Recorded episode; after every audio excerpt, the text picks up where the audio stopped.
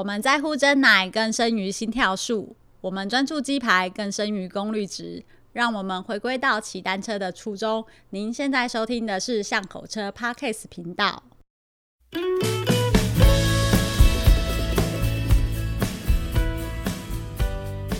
大家好，欢迎来到巷口车 Podcast 频道，我是 Nicole。Hello，各位听众朋友，大家好，我是光头哥哥。我们又到了来宾的单元了，明明每次都有来宾啊，而且还是同一位的、啊、店长。各位好，我是店长，我又来了，耶，熟了哈。店长好，店长好，啊、各位好。对我很开心，因为那个。跟店长真是永远都有聊不完的话题呀、啊，特别是刚才店长又考了我一个很奇怪的东西，他问我说：“知不知道什么叫做专利地图？”我就想说，是 Google Map 的一种吗？我刚、哦、我刚才答案超好笑的，你很糟糕哎、欸！你我跟你讲，我刚才答案超好笑，我就说。这个店长有提示我一下，他说就是跟地图一样的功能呐、啊，你要干嘛？我就说哦，我知道了，就是上面有标示很多家公司它有什么专利，所以我要什么专利，我就一搜，他就告诉我哪一家公司有这个专利，是好吗？哦，还亏你是业界的人，我是业界啊，但是跟 专利地图有什么关系？哦，同意我的请加一。OK OK，来来，我们请那个店长为各位解释一下。下什么叫做专利地图？哎、欸，台湾本身因为早期是做代工，嗯，所以基本上并不重视专利这个区块，嗯，而且因为等于是说你帮厂商照图原始原样把它做出来就好了，嗯，所以说他们在乎的是成本，对，是加工的品质跟交期，嗯嗯、大概就这几项，嗯，好，所以说他不会去思考说，那我为什么要从里面再去想方设法。去跑出一些专利东西出来，嗯，因为对纯粹代工的老板来说呢，这个很重要的问题就是钱，嗯，你成立一个研发单位就是在花钱，嗯，在耗耗损公司的赚赚钱的利利润，对，好，然后增加成本，对，而且说他一方面他也对台湾的研发人没有信心呢、啊，嗯、他觉得说你们这几个小猴崽子哈、哦，应该是生不出什搞不出什么花样来的，嗯，对，所以说在台湾的研发人员在早期哈、哦。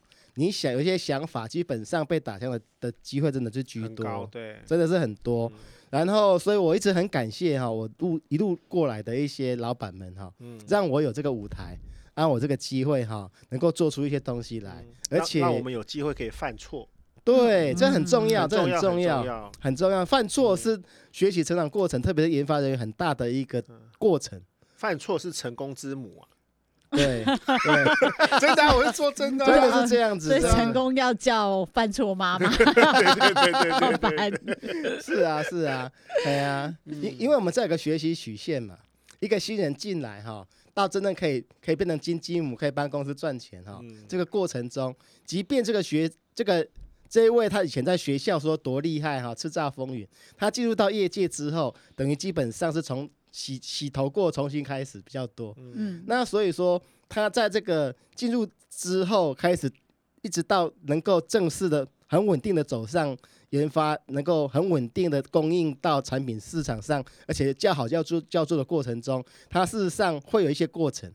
那运气好的，你遇到好的一些学长啊，哈，或者是上面的主管有人在带，有顺序的在带在引导你的话，你可以减少出错的机会。但是呢，更多的人是真的是丢下去，就是看你自己吧。嗯，你看的，你没有办法游游得上来，是你的能能力，游不了就就走了。对对对，对对对，所以说，真的是我真的很感谢这些这些一路上的所有的老板们，不管当初我们合作过程中是怎么样。对，但是 我们都年轻过了，我们都轻狂过了，对对啊，所以说发灾了。是啊是啊。对吧？啊，所以说这个过程就是我们要的啊。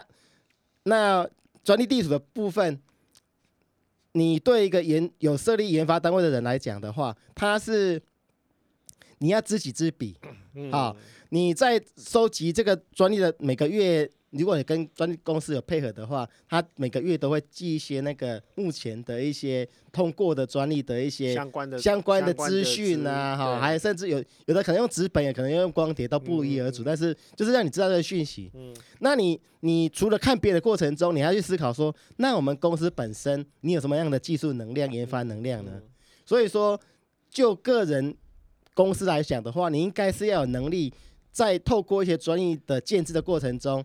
让让你公司有一些是属于你自己专属的技术，能够配合在你配合的厂商那边运用它，这样这产品有加分、更周延、更完美，还是更安全？嗯，好，或者是更有卖点，嗯，好的的一个条件。嗯，那那我从第一家公司美利达开始就开始，老板就丢那个专利的方面让我去去去管理。嗯哼，所以说，包括我自己自己在研发过程中有一些盘中一些专利哈。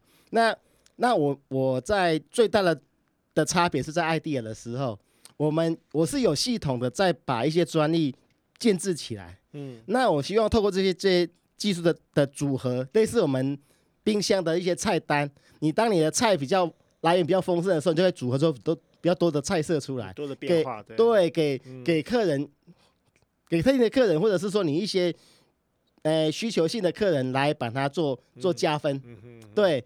那那这是我的初步的想法，但是呢，因为有一些条件会因为过程的变化，不尽的尽然是理想，但是这个是我们大家可以做的。嗯、那我在教学过程中遇到一些业界的一些研发人员，他们有的人因为没有公社方面的背景，他对专利地图是比较陌生的。嗯。好，那也有的是老板本身就不注重这个区块。嗯。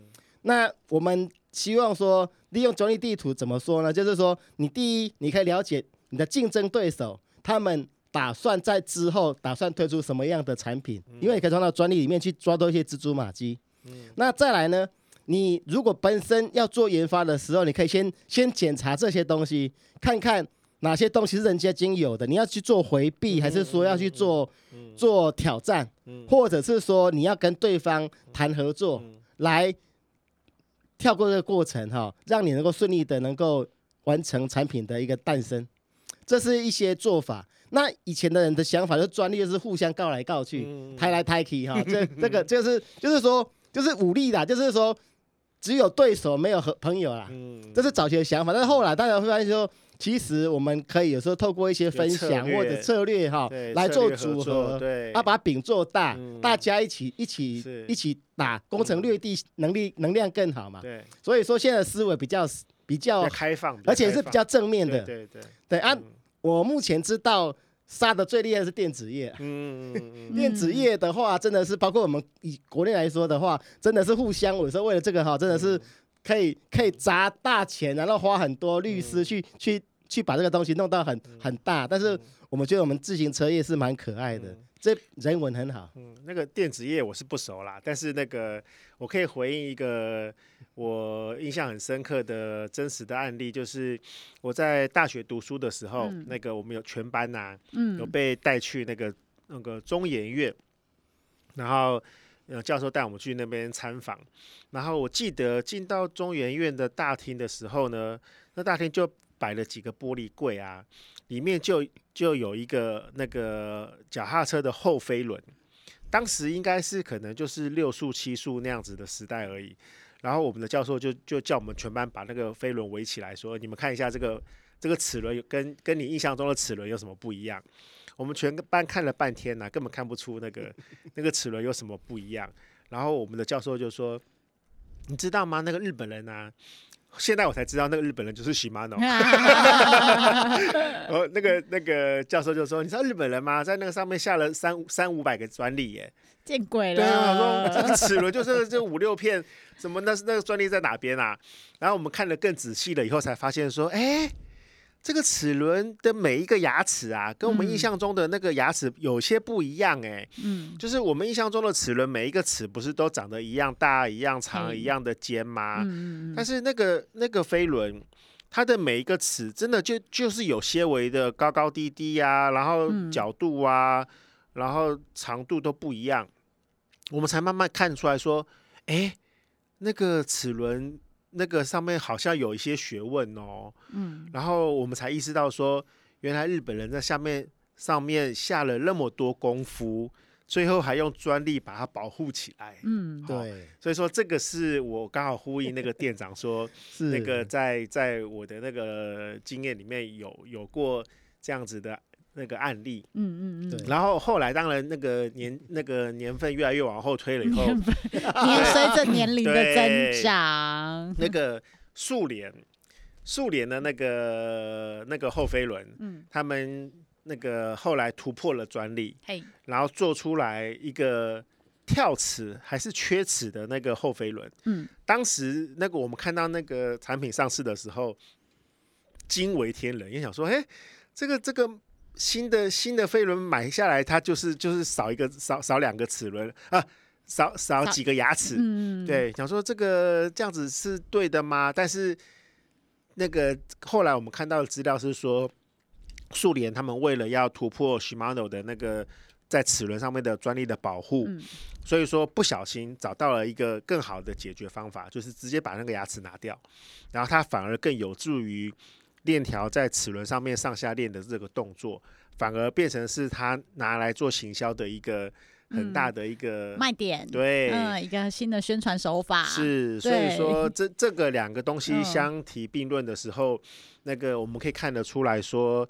一个专利对于一家公司的保护，那个它的价值在哪边？而且你也看得出来说，另外一家公司为了要超越那个之前一家公司的专利，它反而能够激发它在这个上面有更多的创意，做出来那个超乎你想象的那个，嗯，那个那个研发的这个结果。所以其实那个这个都是一个很实际的那个例子的分享，就很像攻防战呐、啊，就是说我哎、欸、我有了一个新的刀了，然后结果我就、啊、我对我，我来挡你，然后我 就又又发明新的什么要来攻击你，然后就是被打来打去，呃是这样子啊，是这样就互相比划、嗯，就是我们在一个公平的条件下面去自由竞争嘛，嗯对，嗯因为因为专利本身就是一个门槛、嗯，就是一个门槛，就是。让对方要挑挑战你的话，他必须要做，他可能为了省这个专利，他必须要发更多的制成、嗯，更多的更多的工序或更多的材料，嗯，才能达到一样的效果的时候，他就失去一个价格的一个竞争力。对，好，或者是说更难做，好，或者更难控管品质，嗯，所以这是一个专利的一个门槛。啊，所以我们专利上面有一个条件，就是说，如果说，例如说光头哥哥一个东西，它是。A、B、C、D 四样东西完成一某一样功能的产品的话，嗯、我如果推出 A、B、C、D、E 五样才能够达到这个功能的话，我的这个东西是不能申请专利的，嗯嗯，因为我并没有进步性。嗯，但是如果是您这边，嗯，能够做出个 A、B、C 三种，嗯，就可以完成一样的功能的时候，嗯，那你的东西就是有创造性，你甚至可以前进有发明，嗯，对。所以这是说鼓励大家一直往正面的、更好的方向去走，对对，而不是沦为一个和稀泥的一个那个烂烂烂泥土站，这是错的。对对对，所以说我们鼓励的是进步，就是说会这样子做啊。再来就是你发现到专利有个重点，就是说它专利的维护费用会随着逐年越来越高。对，好，它目的也很简单，它不要让你变成一个那个独大。那个独大之外，另外就是说，你不是放在墙壁上挂的好看的一个像奖状那个功能，你是要赶快把它量产，嗯因为东西量产才能造福人群。对对，所以说它，而且另外一点就是说，当你发现我的这个专利维持费用不足以。让我在生产上赚到钱的时候，你就会放弃。嗯，那放弃之后，这个东西就变成公共财，对，大家都能用的时候，就更推广这个好东西，是可以让大家都能生产。我觉得可以去享受。对对，对，这个这个思维是专利的、嗯、的的希望营造的过程，嗯、而不是说，例如说我们讲讲个夸张一点，嗯、那光头哥哥请个专利轮胎是圆的，嗯，好，那所有人都不要做了，嗯，你的二十年都是你在做，不要大家不能做轮。做圆的轮胎、嗯，因为那是他的，嗯、这个就就是不合理的一个专利。对对对，对，是啊是啊。我就想到那个 Brompton 啊、嗯、，Brompton 这台折叠车，它专利不是过了吗？对。所以就开始有对，所以它开始就有很多那个品牌开始跟他就是直接做一对，对一模一样，我们不要没有仿了，没有 模仿，没有公开的，对，对，一模一样了。其实刚才那个店长讲到，就是说，哎，它就变成是一个公共财啦，嗯、然后所以大家都可以使用。其实说实在话，就是人人都爱 Brompton，所以就是我也好了，说不上来啦。总之各种各式各样的原因嘛，所以大家都会想要买一台 Brompton。那当然开放之后。会有更多人可以使用它这个这么方便的一秒收折的方便数嘛？所以呃，我我就有朋友就讲说啊，你不用急着买 Brompton，等但很多人都在做的时候，你就买得到一台了，因为 Brompton 一定会降价。我说不可能，因为 Brompton 它就是一个品牌了，对，它它不会因为我的专利过期了，我我的价值就被影响到。对，然后所以即使有那么多人、那么多品牌在做一模一样的东西，嗯、对于 Brompton 这像今年这个疫情再来的情况之下，Brompton 的销售量一点都没有受到影响，是是是还是卖。卖得更好、更更绝妙。嗯、所以说，其实那个专利就算是被开放了啦。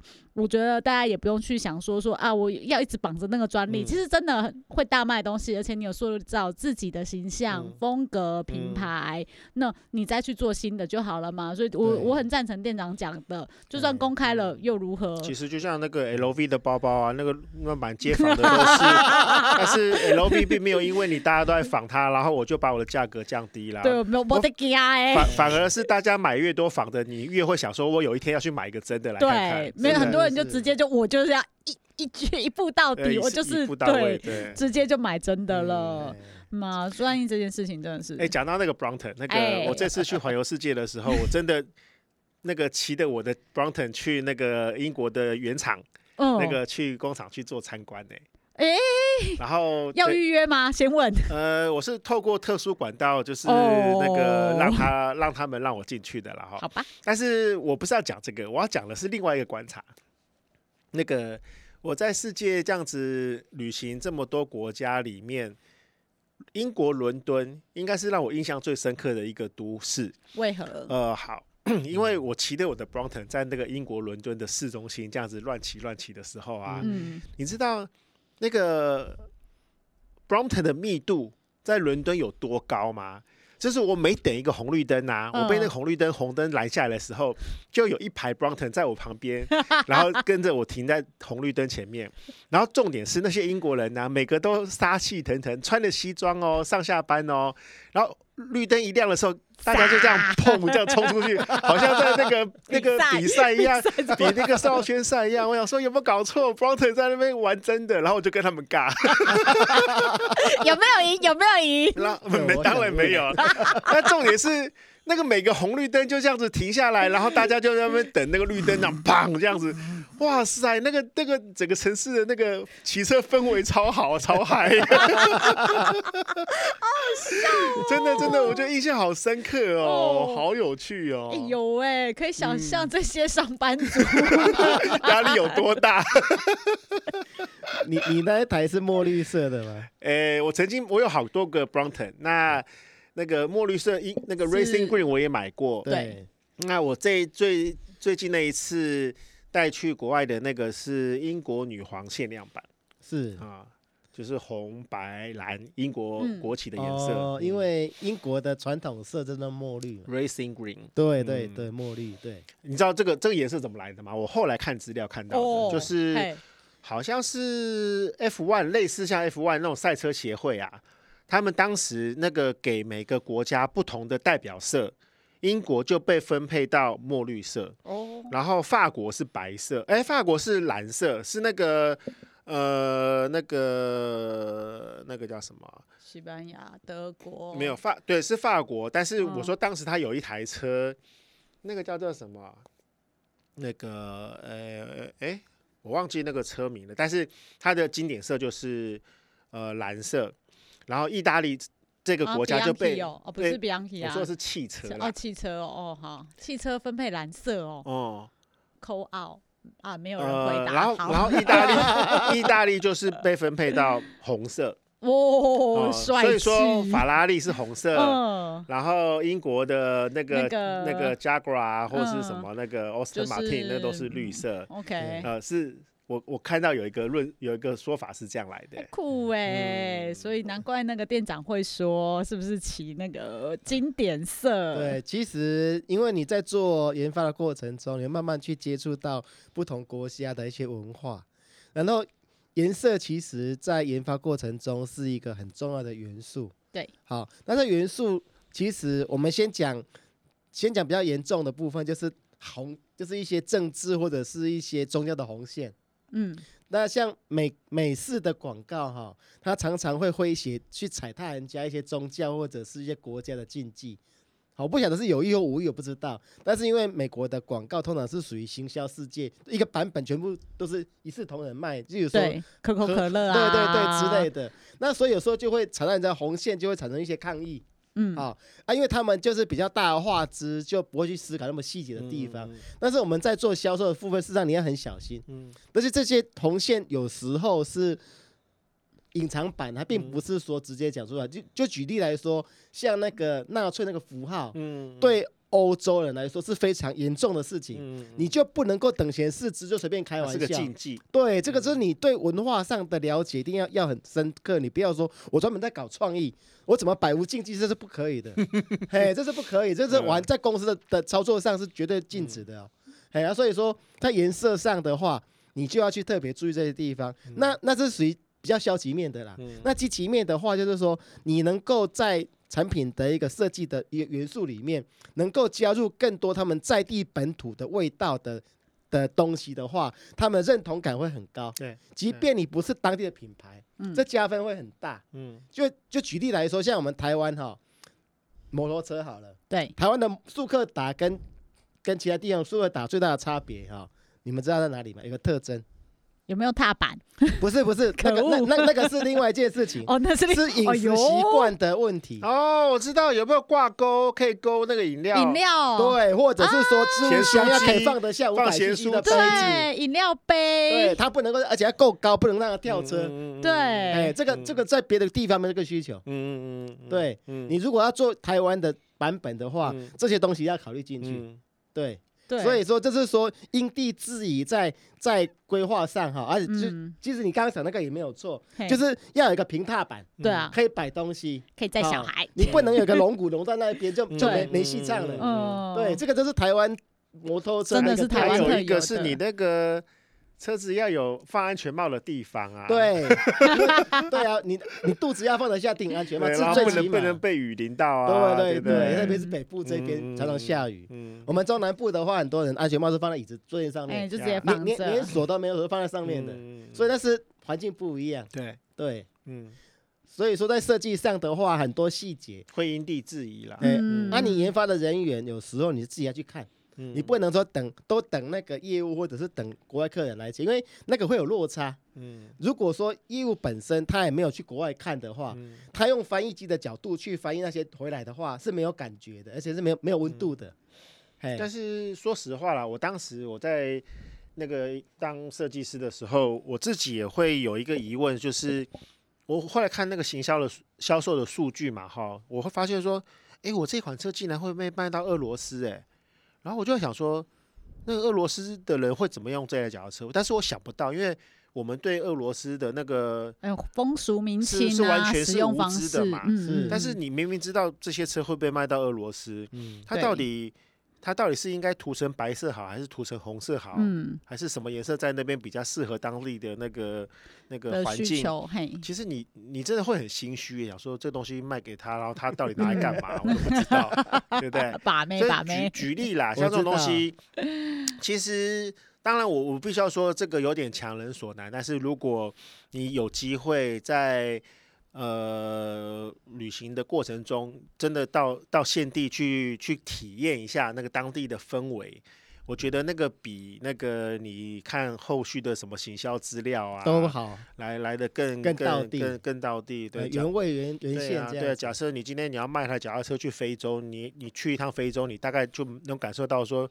人家在非洲都怎么用脚踏车吧？对对对，没错。载小牛，对啊，或是要载什么谷物啊，对不对？是啊，木乃伊是啊，是啊，对，载谷物嘞。哎，不过现在因为有像 YouTube 这种平台哈，啊，对，其实你可以可以。在家里就可以快速去抓到很多即时、很新鲜的影片哈，去了解到一些状况。还有街景图啊，对对对，Google Street，对。哎，所以我觉得这这个这个媒体对大家去认识全世界有很大的帮助。对对对对。哎，就我所知啦哈，我发现用汽车来讲的话，在寒带的国家的车，它都是深色的，嗯嗯嗯，它不会用白色或银色那种浅色的。因为它经常是冰天雪地哈，那种白色、银色是看不到，看不到，很危险，这更危险，更危险。所以说，反而是要深色的，它才看得到。嗯嗯啊，所以说，我常常用这种方式去去了解一些差异啊。嗯嗯哎啊，所以，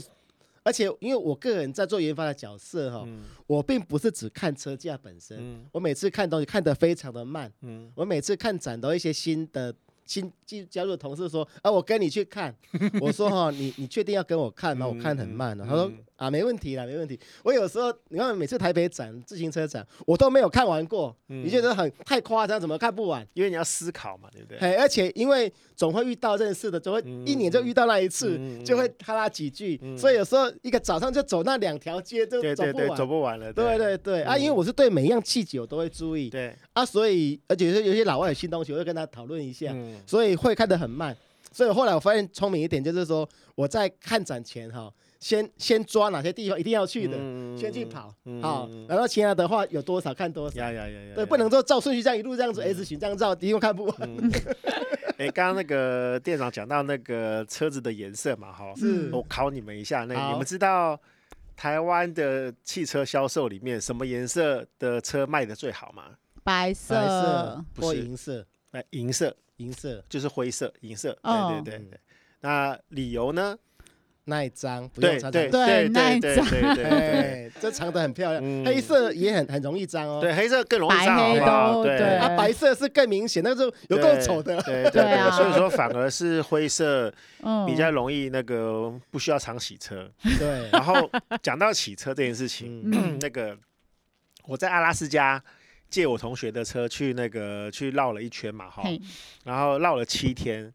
就七天完了以后，那灰头土脸的，然后我就跟我的同学讲说，哎，那个车子我给你弄了一个礼拜，借了一个礼拜，我还的时候帮你把车洗干净。你你们家附近的那个洗车场在哪边？我我我来付这个笔笔钱这样子。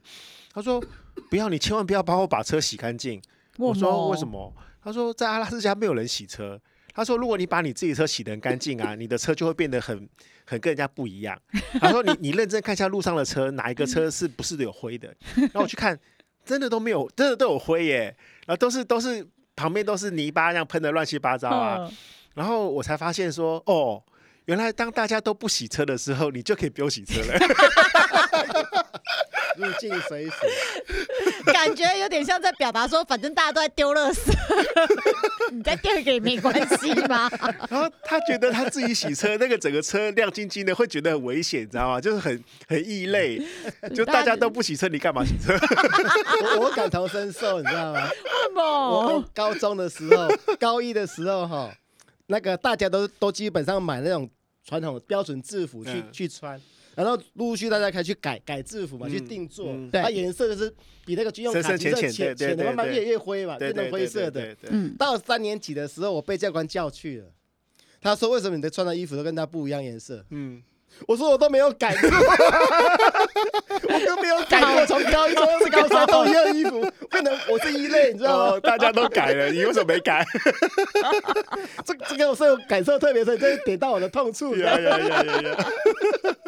到底是要改还是不改比较好啊？我们高三的，我干嘛去就做一套新的制服出来干嘛？疯了！嗯，所以这些老师们就是就是反而让那个错误就是变成正确的，对，劣币逐良币，对，就是就是这样来的。啊，呼吁各位老师，你的观念要正确，你至少也看一下这个同学平常的行为是不是正常人嘛。对，还是你平常有做很多坏事？应该是。店长，嗯年轻的时候不好说，跟跟人家格格不入就是。不过我们从那个专利呀，然后讲到就是颜色，还有讲到深入的文化啦。就算是专利好了，也都是有各国的不同的申请嘛。所以，我们今天就是关于专利，然后文化跟颜色跟大家分享啊，也很开心说，哎，店长今天又来我们现场跟我们聊这么多，每次聊都聊不完呢。还要下次，下次还要再来。谢谢大家，不嫌弃的话。不会很开心。然后，如果大家对于那个店长啊，想要的课程啊，有兴趣的话，也可以去搜寻，或者是看我们的连接的部分，我们都会把那个店长的相关资讯，哎，可以公开吗？嗯，我先看够吧，然后再分给大家。然后就是希望不要挤爆那个教室，好不好？大家大家要稍安勿躁吼。嗯、对，因为从那个店长的课程当中，一定可以学到非常多的东西，哦、非常有料，非常有料。是的，是的，期待下次店长再来我们的现场喽。好，谢谢各位，下次见，谢谢，拜拜，谢谢，拜拜，拜拜。以上节目由五祥贸易赞助播出。